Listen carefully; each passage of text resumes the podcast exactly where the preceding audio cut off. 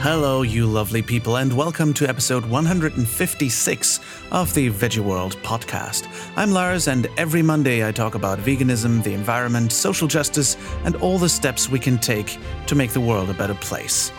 Today I'm talking to graphic designer Roxy Velez.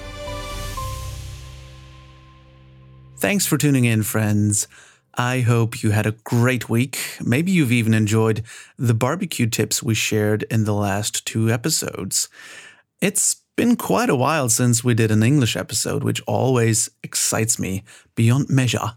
And um, yeah, I've I've always wanted to do more English episodes, but the podcast doesn't lend itself too much to that because, of course, most of the people we cater to, most of you are um, German speaking, and we don't have many people who just speak English in this podcast. So, yeah, whenever the chance arises, I love to do an English episode. And this January 2020, so, you know, the time before the world went completely crazy, I had the chance to meet Roxy Velez, an impressive artist and entrepreneur who lives in Berlin and she has a very interesting and unusual story. And to be honest, she's the only woman I know who owns a vegan animation studio. So, since I'm a huge nerd, I just had to interview her. And in this first part of the two part interview, we are talking about her uh, journey from Ecuador over to the United States and Dusseldorf. Yes, you heard that right uh, all the way to Berlin, how she became vegan, and what set her on her path to found her own studio. So grab a drink and have fun. I'm sitting here with Roxy Velez uh, in Berlin. Thank you for having me. Thank you for inviting me. I'm incredibly I'm super super flattered. it's it's well it's it's very exciting because we got to know each other basically through the Planet Vegan premiere. Yeah. I think in last May or something. Even it's it's been a while. Yeah, yeah, and, that's um, pretty cool. And uh, I didn't even really realize when you talked to us, like, yeah, we have a vegan animation studio. I'm like, what? So, uh, for the people who don't know you and your work, um, may you just introduce yourself? Who are you? What do you do? All right. So, I'm Roxy. I'm from Ecuador originally. I left Ecuador in 2011. I grew up there, studied graphic design there, and then I moved to the US to study motion media design mm-hmm. in SCAD and in Savannah, Georgia. And I was there two years. And then I moved one year to New York City to continue working like on an internship. And then I got booked uh, directly as a freelancer in the same place. I was everything was going super good. I was not vegan at the time, so um, as a PT, because New York has so many amazing vegan places, mm-hmm. yeah. And uh, then I was recruited by this uh, company in Germany a year after I was there, and I thought no, because this is New York, and this was a Dusseldorf. Right. Uh, no offense to Dusseldorfers. Yeah, My but... husband is from Dusseldorf, but okay. I thought I don't like. I, it was in time, but somehow it just somehow a lot of things, small things happened, and not to make this long, I ended up moving. Like mm-hmm. Within a month, I had to plan everything. Oh, really? Within a month, you had to decide? Yeah. Wow. Yeah. But I mean, they were offering to pay my moving expenses, okay. even cover my cat expenses, because without my cat, I wouldn't go. Right.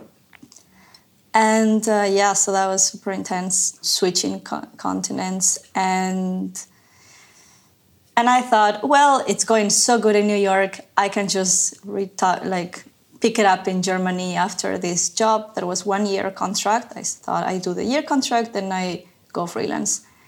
And it wasn't so easy because nobody knew the places that I worked in New York in Germany. Oh, okay. And I was in Berlin and I had to start from zero again, like mm-hmm. in 2011. And this was 2015. Okay.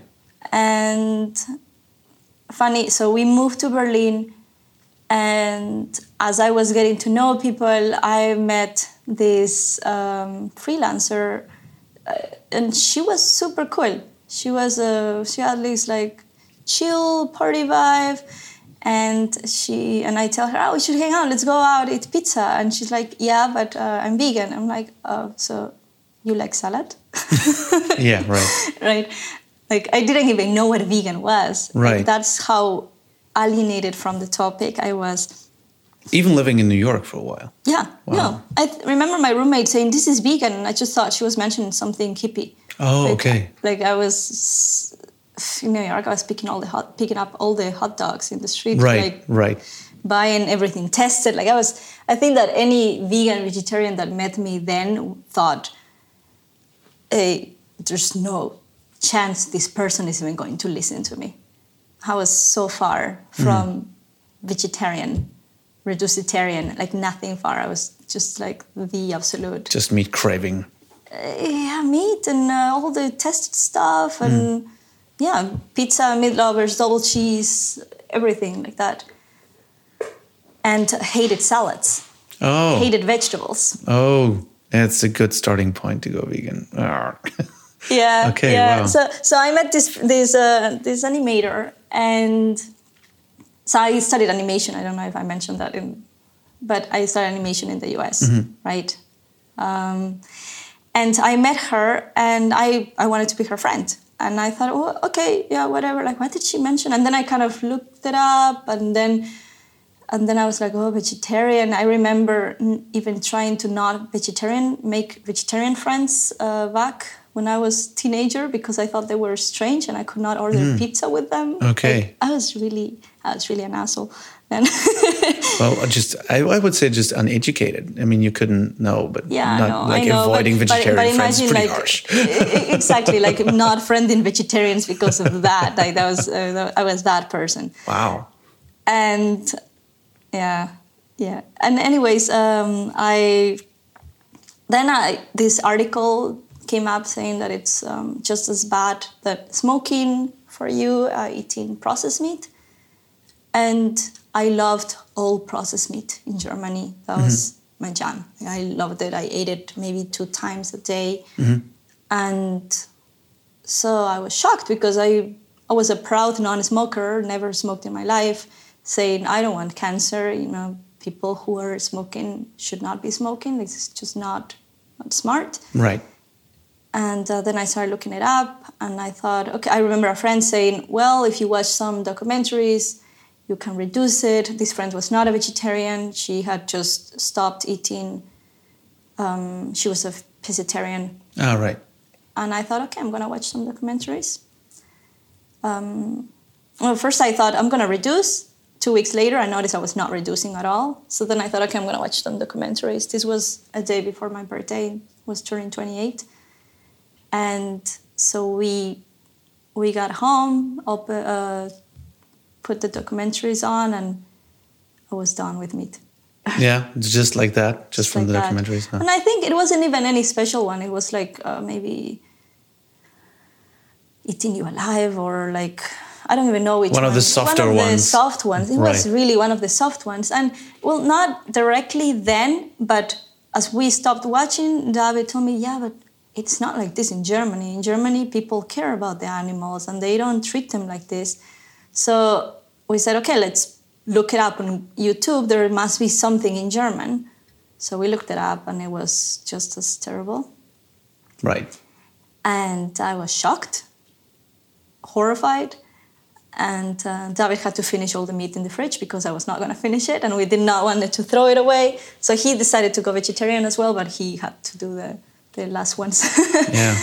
yeah, I did that as well. Yeah. I, I yeah, I ate like the last meat in the fridge I ate and said, okay, this is gonna be the last one, and then make it like a, Yeah. a very conscious decision to do that. Yeah.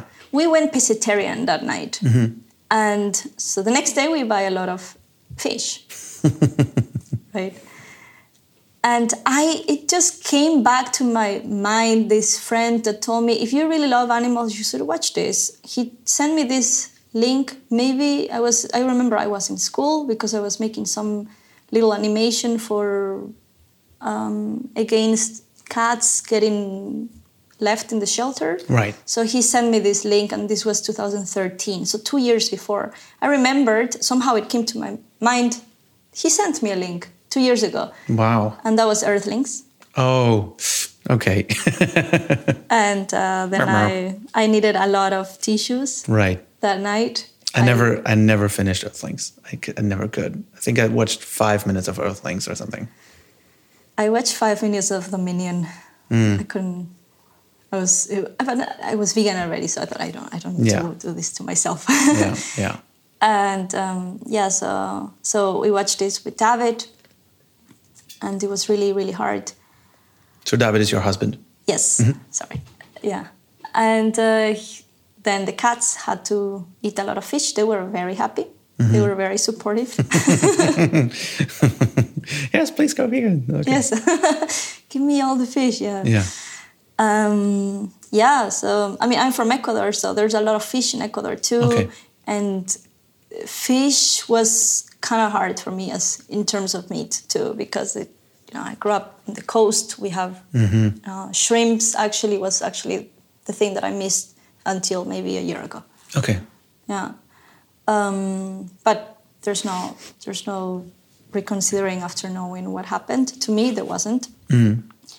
And um, you know, the next days I was still like complaining around, like, how is it that nobody tells us this? And and then you know, and then David uh, tells me, yes, um, no, well, vegetarian, but well, vegan, that's an extreme. And I said, yeah, this girl was vegan. Like, what is that? What's up with that? And I had told her already, I'm going vegetarian, and she took me to this vegan brunch, and I actually thought everything was super strange, but I loved it.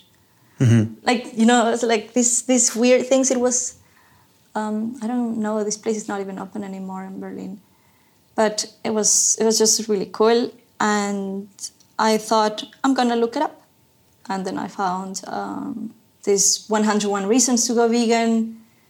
Watched it, made sense with David, everything with David. So that was cool because we did this together.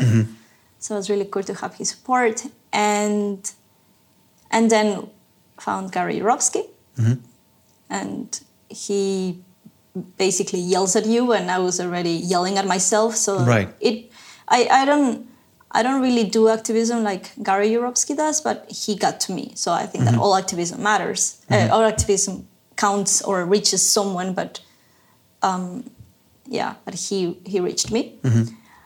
And i decided to go vegan to reduce i was reducing and i had found the book of melanie joy and i was Why we eat? yeah Why we eat pigs, wear cows, and love dogs? That Yes. the one. Yeah. Or and uh, I was going to Ecuador on vacations, and I thought I'm going to go vegan after the trip. So like, let's do this transition in three months because you know all the dairy stuff is so much, and eggs is also like hard. Uh, we don't buy milk, we don't buy eggs, but then there's the byproducts, or we still buy some cheese, whatever. And and I remember. Um, and we were going one month to Ecuador, and I thought in Ecuador there is none of this vegan stuff, so it's really hard to do it there. And on the plane, I was reading her book, closed the last page, vegan. I said no, it's not. shit. No, I was, I was, I was happy to do it. I did have to break the news to my mom. She was already worried that I was pescatarian, then vegetarian. Then I Right. arrive and I tell her, "The mom, is not happening." Like almost anything that she cooked right. uh, and I didn't know how to cook because I was after this was a month.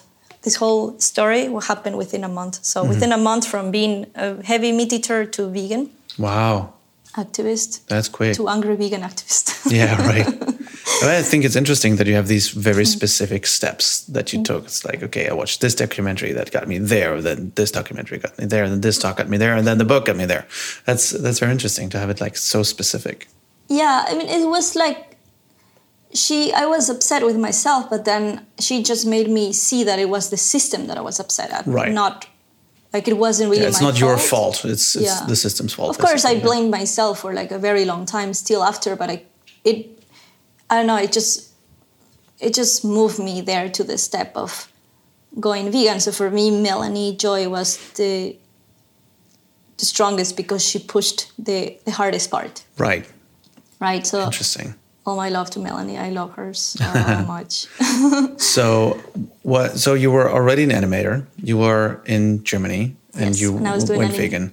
Yeah. you were doing animation like where did you work what what kind of animation did you do did you know like because i think most people when they think animation they think disney that's that's everything right. they imagine but animation of course these days is everywhere so yeah. what kinds did you disney do disney is more traditional animation right. and that's even another career to study this was motion graphics so right. motion graphics design is more animation for tv for um, for for advertising stuff and you can do some 3D stuff as well, like Coca-Cola stuff. It's more motion graphics than yeah. traditional animation. Traditional animation is really like Disney, Pixar, and all of those, like yeah. for movie heavy movies and motion yeah. graphics. So could you could you for for the listeners who don't know at all what motion graphics are, could you like just explain it very simply what that is? Graphics moving. So yeah, so like everything like text based or yeah. like graphics or a little 2D things just moving yeah. on the screen. That's all of that is motion graphics. Basic 3D stuff right. and yeah, this right now in social media there is so much of it. Yeah. Like on the same stories even or on the stickers. Yeah, right. Yeah. The, even the stickers on Instagram are yeah. motion graphics. Yeah. Exactly. Actually. Yeah. yeah so so what did you like um, when like, what was your process? Um, you you studied graphic design first? When I was studied graphic design I was I liked doing websites that move. Okay. And uh, then I thought I'm gonna do my master's on something that is kind of animation related because then they they you know they make you do these banners for web. Right. And my banners didn't look like banners, but like movies. Mm-hmm. You know, they were like too long. And and then I, I thought, oh, this is gonna be my my thesis. And then I realized as I was starting to do it, I realized it was a whole career and it's not something that I can learn in a month. right, right. And uh, yeah, so then I found this school in the U.S. and they were doing giving some internship. Um, no, some sorry, they were doing giving some scholarships, oh, international wow. scholarships. So I got a little scholarship there, and and yeah, so they they teach you from the concept of why things need to happen and how to do like uh, compositing as well. That's also part of animation. So, for example, you film somebody on the green screen, and then you got graphics around flying and text and right. So, what was your what was it about animation that got you so interested, so fascinated? I think the storytelling aspect mm-hmm. that you can tell a story and it and you can add emotion to the graphic. Like the graphic gets more, the visuals get more emotional when they're moving. Right. And I think it's part of us um, that we we assimilate more commun- the communication when it's in motion because that's you know our reality that things are moving. There's nothing really static. So it, it's really good for it's really great for marketing, but back then I was 21. I was not really thinking of marketing. I was just thinking, this is cool. yeah, yeah, right. And I want to make move, things move. And uh, yeah, I think what's so great about animation is also that you have this very focused storytelling that even with the way like even a little cube moves from a to b you can make it in so many ways. You can you know make it squash and stretch and you know just the way that you animate it can tell such different stories just by the way it moves. Yeah. I think that's yeah, that's so interesting. motion. yeah. and, and with the motion um, for example you got a little cube moving around and you are actually guiding the eye of the person that is watching this to actually read in that in that uh, rhythm or you know you you move um, you guide the reading eye. Right. With with the animation. Yeah. and the speed and you can um, you set the tone. Right. Of a graphic as well. And then there's audio. There are like the sound effects when things Absolutely, move that yeah. add person that make it the cherry on top yeah. you know? Yeah. So I didn't study the the that's another career sound design. So at the yeah, studio yeah. we hire a sound designer right. when things is happening. Right. And uh, yeah. yeah. I think I love animation. I'm so and I actually I uh, I studied acting, but before that I wanted wow. to be like a director. And I mean, I was switching all the time, and now I'm doing both anyway, so it doesn't matter. But uh, I was going to. Do you know the SAE, the Sound and Audio Engineering School? They have like Where? all uh, the SAE. Where they, is it? They have like I think like 70 schools around the world. They're like big in Australia, big in in, in Germany, and all that. And I was actually thinking about doing uh, animation myself in Hamburg one day. I can teach you. But uh, yeah, it's the thing is, I'm so. That's why I'm so much into photography. I have so little patience, and animation requires so much patience with like, okay, okay, the keyframes are not working. I need to tweak the keyframes here and there. It's like, Yeah. ah, I love Yeah, it. I love. I enjoy it so much. But the way to do it and everything that goes into it, all the knowledge of, like, um, like the color schemes, like how does the color work into it? How does the wave the motion into it? How does the screen read? So how can you, you know, the the framing, the composition? It's such Exactly. a such a complex field, and I have the utmost respect for it. I think I have way too little patience for it, but I admire it so much. and it can it's never perfect Yeah. you know that's the Yeah, thing like, projects are abandoned, not finished, right? Yeah. i mean perfect means never done Mm-hmm. so you gotta drop it at some point Yeah. So until nobody notices that it's not perfect Right. Yeah. um, so when was the point where you thought, okay, I I'm I want to do my own studio, and and when when and how did you uh, found the Vexquisite studio? Okay, so I had arrived to Berlin, and I already had built my started building my network of um, as a freelancer, just going to studios and agencies and getting called in for projects. And at the beginning, it's cool. Um, it was cool because it was, you know, they had cool brands, Vacuum and some car brands. That was not so exciting for me, but Right. you know Yeah. it was work and the people are really cool but it came to a point that i was trying to to make people listen about veganism while doing work i was not really the best activist those first years so it was alienating a lot of people i maybe and um, no but mainly i I saw some stuff at work. Like there was this dairy commercial. Luckily, I was not working on it, at it, and I saw this footage of a cow that was on this um, round plate. It was rotating, and um, the whole thing was like there was a rig of cameras that were like shooting the cow, how the cow rotates, right? So it was a real cow. It was a real cow. Oh, I. I didn't see the cow. This was the footage that came in. Right. And the cow was tied to with some ropes to the floor. The cow looked super thin and dirty and not the healthiest at all. And then I, with the CG, after like some a couple of days, the cow looked like new. Right. So they clean the ropes, they make her look shiny and like beautiful. Mm-hmm. And I was like, and then, you know, then I was like, I, I it, it of course calls my mind to see a cow on the screen as a vegan. And I asked the guy, what are you doing? And then he tells me like, oh, look. And then he's super proud. And I'm just telling him, that's really sad. Yeah. yeah. And I, and I felt bad because I don't want to make him feel bad. But then I, I also, at this time, I kind of didn't really care to make him feel bad, maybe. Maybe I cared. mm, I mean, I, yeah. I was mostly sad and I thought, like, what, I, like, I don't want to be, what if they call me for something like this? I'm not doing this type of CG, but something related.